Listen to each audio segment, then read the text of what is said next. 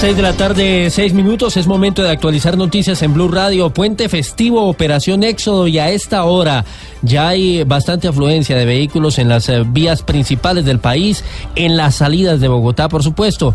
Las autoridades habilitaron el carril exclusivo de Transmilenio para agilizar la circulación de los vehículos. Daniela Morales con el panorama. Hola, buenas tardes. Según la Policía de Tránsito a nivel nacional, a esta hora ya algunas vías en Bogotá, como la calle 13, la autopista sur y también la autopista norte, reportan alto flujo vehicular. Pero además también las estaciones, como las terminales de transporte al sur y al norte de la ciudad, debido a la salida de bastantes viajeros por cuenta del puente festivo. Para esto y para agilizar la movilidad, el general Ramiro Castrillón, comandante de la Policía de Tránsito Nacional, explicó cuáles serán las restricciones para vehículos de carga. A partir de las 4 de la tarde del día de hoy hasta las 10 de la noche va a haber restricción de vehículos de carga. Mañana sábado, a partir de las 9 de la mañana hasta las 3 de la tarde hay restricción. El día lunes volvemos a tener restricción durante el plan retorno a partir de las 12 del día hasta la 1 de la mañana del día martes. Las vías, a diferencia de la de Bogotá hacia Villavicencio, se encuentran habilitadas. Daniela Morales, Blue Radio. Daniela, gracias. Seis de la tarde, siete minutos. Pues acaba de ser justamente habilitado el tránsito en el sentido Bogotá-Villavicencio. Esto luego de un cierre por cuenta de una serie de derrumbes. ¿Cuál es la situación a esta hora, Carlos Andrés, y desde dónde está habilitado el paso? Hola, ¿qué tal? Buenas tardes. Así es, se acaba de anunciar que fue habilitado el paso a un solo carril en el sentido Bogotá-Villavicencio en el kilómetro 64, donde hoy en horas de la tarde se registró un derrumbe de piedras. Pues la concesionaria acaba de habilitar esto con la intención de poder evacuar la cantidad de vehículos que se encuentran regresados desde esta tarde, luego del mediodía cuando se presentó el derrumbe. Hay que decirle a los viajeros que sin embargo la vía aún continúa con monitoreos porque la montaña se encuentra inestable y es posible que puedan haber nuevos deslizamientos. Por el momento es solamente para evacuar los vehículos que se encuentran en la vía en el sentido Bogotá, Villavicencio. La vía antigua continúa cerrada por los 19 derrumbes que se presentaron en la noche anterior por la ola invernal. Desde Villavicencio, Carlos Andrés Pérez, Blue Radio. Se agudiza la crisis sociopolítica en Venezuela. Blue Radio informa. Son varios los heridos esta tarde por cuenta de los enfrentamientos entre manifestantes y las fuerzas de seguridad del Estado en varios puntos de Venezuela, pero sobre todo en la base La Carlota, donde ayer fue asesinado justamente un joven por uno de los militares. Gabriela González, lo último. De exitosa calificaron los dirigentes políticos la actividad convocada para este viernes denominada El Trancazo y que consistía precisamente en trancar todas las calles. Se mantuvieron hasta bien entrada la tarde frente a la base aérea de La Carlota, lugar donde ayer jueves perdió la vida David Vallenilla. Allí los manifestantes quemaron tres autobuses y además arrancaron las rejas que cercan esta base aérea. La Guardia Nacional accionó tanto bombas lacrimógenas como este vehículo vehículo que expide agua a gran presión denominado La Ballena y Perdigones para tratar de dispersar a los manifestantes. Sin embargo, el enfrentamiento ya lleva por lo menos tres horas. Desde Caracas, Venezuela, Gabriela González, Blue Radio. Gabriela, eso en las calles, pero por otro lado, el presidente Nicolás Maduro responsabilizó a la oposición de la muerte de este joven asesinado ayer por un militar en La Carlota e insistió en que está prohibido el uso de las armas de fuego para reprimir a los manifestantes. Pero entonces uno se pregunta cómo fue asesinado este joven ah, en Caracas, Saúl Noriega. El mandatario venezolano dijo que hubo asedio contra bases militares y por eso la respuesta de los efectivos. Los dos últimos incidentes, mientras se atacaba, asediaba, destruía parte de la protección de la base militar de la Carlota, son verdaderamente lamentables los lamentos, pero es producto de quien genera violencia. Para Maduro, el presidente del Parlamento es el gran culpable de las muertes de jóvenes. Qué dolor que por culpa de un Julio Borges sean llevados jóvenes a la violencia tras 84 días de protestas, el mandatario venezolano hizo el primer llamado a los cuerpos de seguridad para que garanticen la vida y no usen las armas de fuego en las movilizaciones. Desde Caracas, Saúl Noriega, Blue Radio.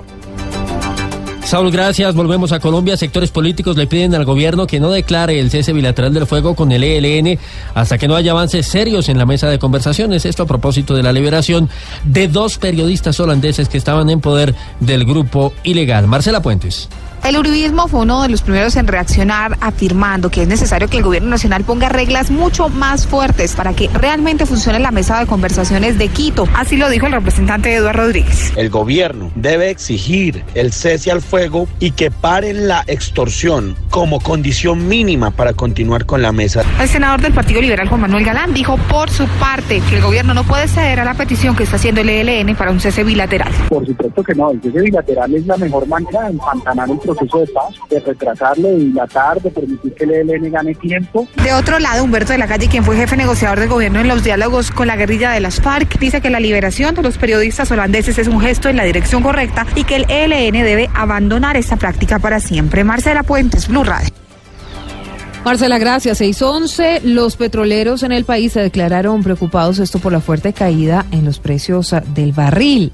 Dicen que será necesario volver al rango de entre los 50 y 55 dólares para no afectar nuevamente las finanzas de estas empresas. Ana Karina Ramírez.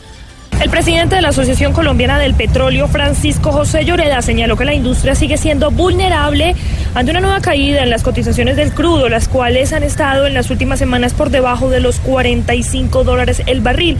Señaló que es necesario volver a repuntar para así no afectar las finanzas de las empresas petroleras en Colombia. Ojalá en este segundo semestre los precios, en vez de continuar cayendo, se recuperen un poco y que logremos por lo menos estar en el rango de 50, 55 dólares del barril, y por eso lo vemos reflejado una presión que está caída. Hay que decir que esta situación podría echar al traste la estrategia del gobierno que apunta a una mayor inversión de Ecopetrol aprovechando el mejoramiento de los precios del crudo que se había registrado semanas antes. Ana Karina Ramírez, Blue Radio. Esta es información exclusiva de Blue Radio. 6 de la tarde y 12 minutos. Atención, Blue Radio pudo conocer detalles de la acusación que ayer radicó la Fiscalía en contra del joven universitario Mateo Gutiérrez León, a quien vinculan las autoridades con el movimiento revolucionario popular. El joven Mateo Gutiérrez es indicado de delitos graves como terrorismo, hurto calificado de agravado, concierto para delinquir, tráfico, porte ilegal de armas y en total en su contra tiene la Fiscalía 11 testigos, entre ellos 7 policías de Bogotá y de la Sijín y además 4 civiles. ¿Qué dice la Fiscalía? Catalina Vargas, ¿cuándo comenzó esta investigación? Ricardo, esta investigación inicia el 12 de octubre de 2016 cuando Mateo Gutiérrez León fue encontrado distribuyendo panfletos, haciendo propaganda al MRP, es decir, al Movimiento Revolucionario Popular en la Plaza de Bolívar, en medio de una multitudinaria manifestación en apoyo a los acuerdos de paz. Desde allí, Gutiérrez empieza a ser investigado por las autoridades, quienes lo vinculan en nueve hechos ocurridos entre el 2015 y 2017. Todos estos hechos tienen características similares según eh, la Fiscalía, tienen sucesos de artefactos explosivos improvisados de corto alcance. La fiscalía además dice que en todos ellos se encuentra una bandera de color amarillo con azul, con una estrella roja de cinco puntas colgada en la parte externa con leyendas como la paz de los ricos no es la paz del pueblo, ni Santos ni Uribe son una opción para el pueblo. Hay otro punto importante en esta acusación, Catalina. Así es, Ricardo, y es que en tres de estos eventos que pudo eh, hallar la Fiscalía, se amordaza a las personas con el propósito de instalar los artefactos en inmuebles que en la mayoría de los casos están en arrendamiento. En la primera oportunidad, es decir, el 18 de septiembre de 2015, amarran a un menor de edad que pretendía mostrarles un apartamento que estaba en arrendamiento. Del mismo modo, ocurrió con otros dos casos. La verdad es que hay solamente dos testigos directos en contra de Mateo Gutiérrez, según el documento que tiene en su poder Blue Radio. Uno de ellos es un menor de edad, Brian Steven Gómez Sánchez, quien supuestamente fue amordazado y allí se ubicó un logotipo y un elemento del MRP. Y el otro es eh, eh, un vigilante del edificio Lago 76, Héctor Hernández Lozano, quien identifica a uno de los hombres que lo amordaza como Mateo Gutiérrez. Lo demás es lo que la fiscalía y la policía consideran serían vinculaciones entre ellos que él estaba distribuyendo panfletos similares en la Plaza de Bolívar de Bogotá, como usted lo contaba, cuando comienza este seguimiento por parte de las autoridades. Toda la información de este caso en minutos en blurradio.com.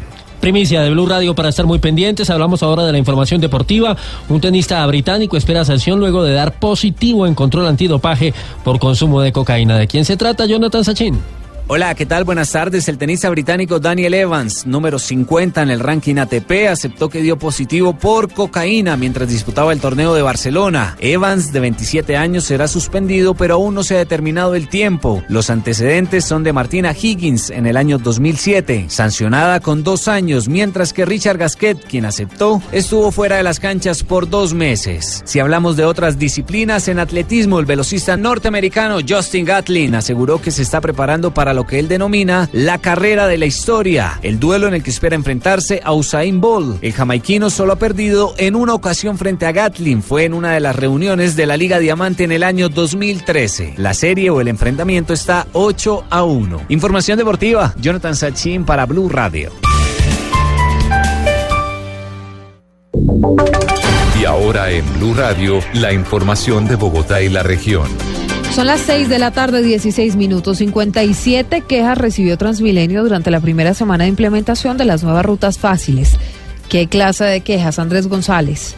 Algunos de los reclamos de los usuarios tienen que ver con el aumento de transbordos para llegar a sus destinos, frecuencias de los servicios y desconexión de las troncales, como es el caso de la troncal Suba con la Caracas. María Constanza Álvarez, subgerente de comunicaciones de Transmilenio, explicó que se revisarán cada una de las quejas para optimizar el servicio. Los invitamos nuevamente a que cuando vayan a hacer viajes largos utilicen las rutas expresas y para los trayectos cortos y conexiones con otras eh, estaciones para tomar rutas expresas utilicen las rutas fáciles. De acuerdo con un informe de monitoreo de Transmilenio, la ruta fácil 8, que va desde la estación terminal Aguatoque Veraguas, es la que presenta mayor demanda, cerca de 4.500 usuarios en hora pico. Por esta razón, Transmilenio determinó enviar más flota para el cubrimiento de esta ruta. Andrés González, Blue Radio.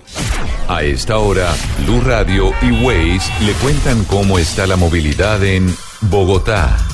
A propósito de hora pico, el comportamiento del tráfico en este momento en la capital de la República, Rubén Ocampo.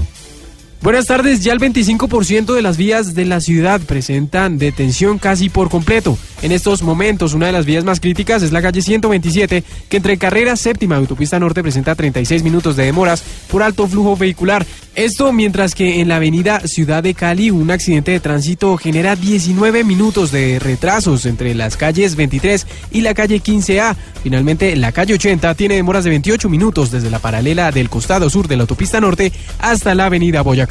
Rubén Darío Campo, Blue Radio. Rubén, gracias. 618, todo en noticias. Detalles en blurradio.com, en Twitter, arroba Blue Co. Seguimos con Voz Populi.